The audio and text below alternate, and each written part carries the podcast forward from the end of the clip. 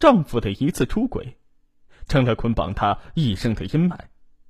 为了报复丈夫，更为了让丈夫在意自己，她亲手策划自己出轨的实情，直至惹来杀身之祸。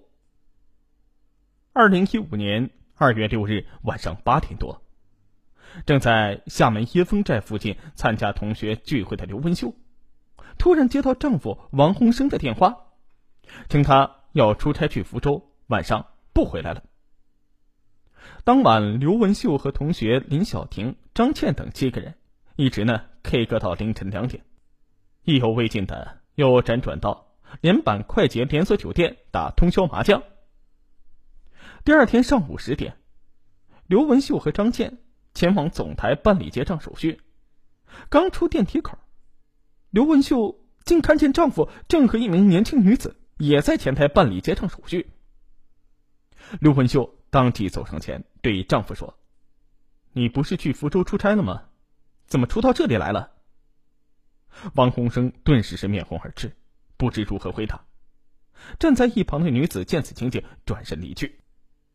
今年二十八岁的刘文秀出生于福建省漳浦县。二零零九年从旅游学校毕业之后，在厦门一家航空公司上班。二零一一年十月，他认识了在厦门湖里区一家门窗公司担任市场经理，并且是老乡的王洪生。王洪生长相英俊，能说会道；刘文秀容貌漂亮，性情活泼，两人很快就坠入爱河。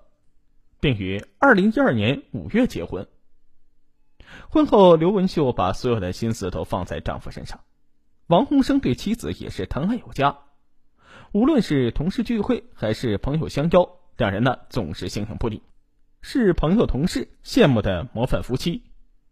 婚后一年，女儿佳佳降生，女儿八个月大时，王洪生的母亲把孙女带回老家照管，刘文秀夫妻的生活又跟刚结婚时一样自由。二零一四年初，有了一定业务经验的王洪生，凭着积攒的人脉关系，辞去工作，在江头建材市场开了一间加盟店，代理一家防盗门品牌，生意那是做得风生水起。王洪生有意让妻子辞职帮忙打理生意，可注重私人空间的刘文秀拒绝了丈夫的要求，她想保持经济独立，可是刘文秀做梦也没想到，丈夫。竟会背叛自己。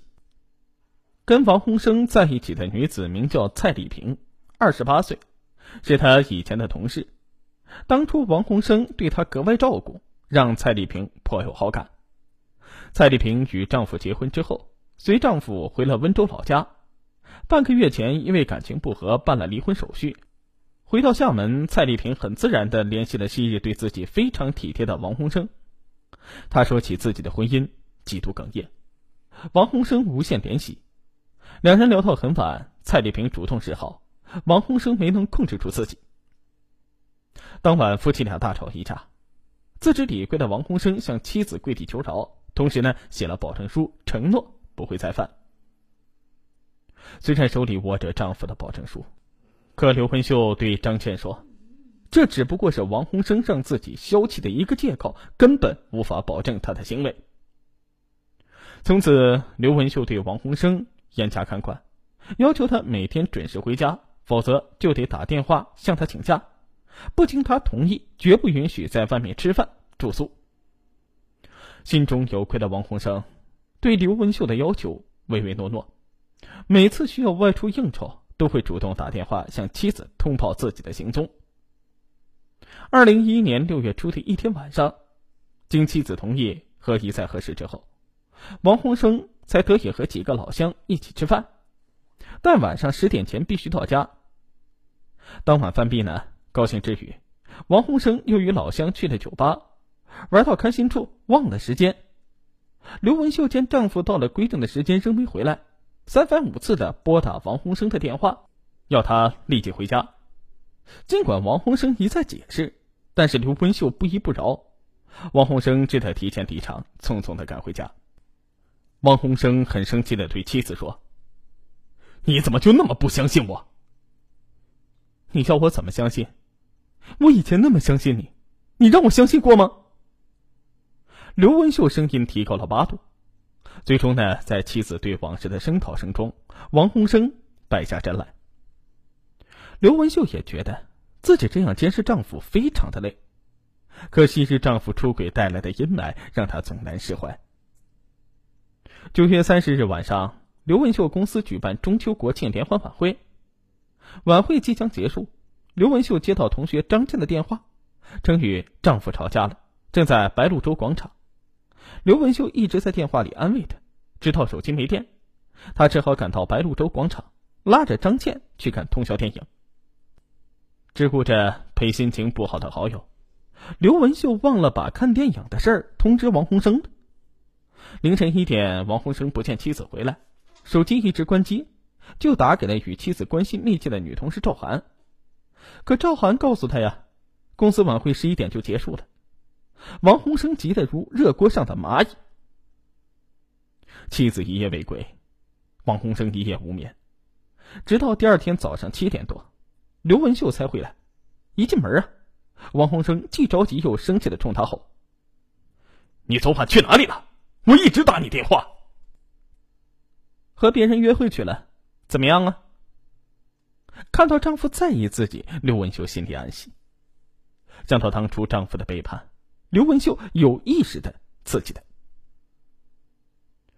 你怎么一直记仇啊？你要我怎么做才行啊？”面对妻子的步步紧逼，王洪生非常的无奈。反正你伤了我，我心里的阴影永远也抹不掉。见王洪生一脸无奈的样子，刘文秀振振有词。丈夫的在乎，给了刘文秀很大的触动。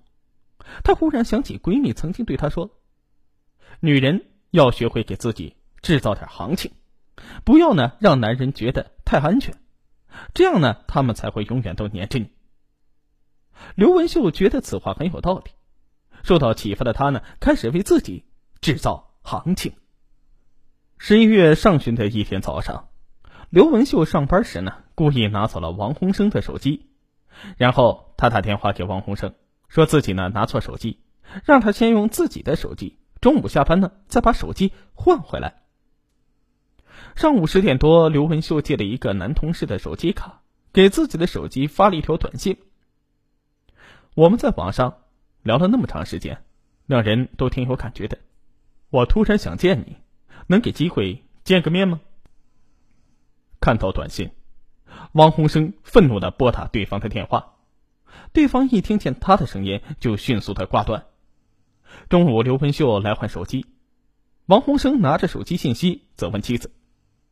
刘文秀理直气壮的说：“人家约我见面，我又没去，你急什么急呀？你可是有前科的，没有权利责怪我。我以前错了，但你也不能这样对我呀。”王洪生回击：“我可不像你。”看到自己的计划果然起了效果，刘文秀心里安息。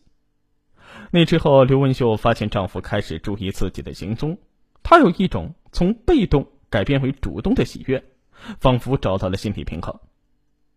两周后的一个周五晚上，刘文秀与赵涵及其男友一起逛商场，见妻子下班之后迟迟未归，王洪生开始浮想联翩，禁不住给刘文秀打电话。此时，刘文秀与赵涵都在试衣服，刘文秀便让赵涵的男朋友替她接电话。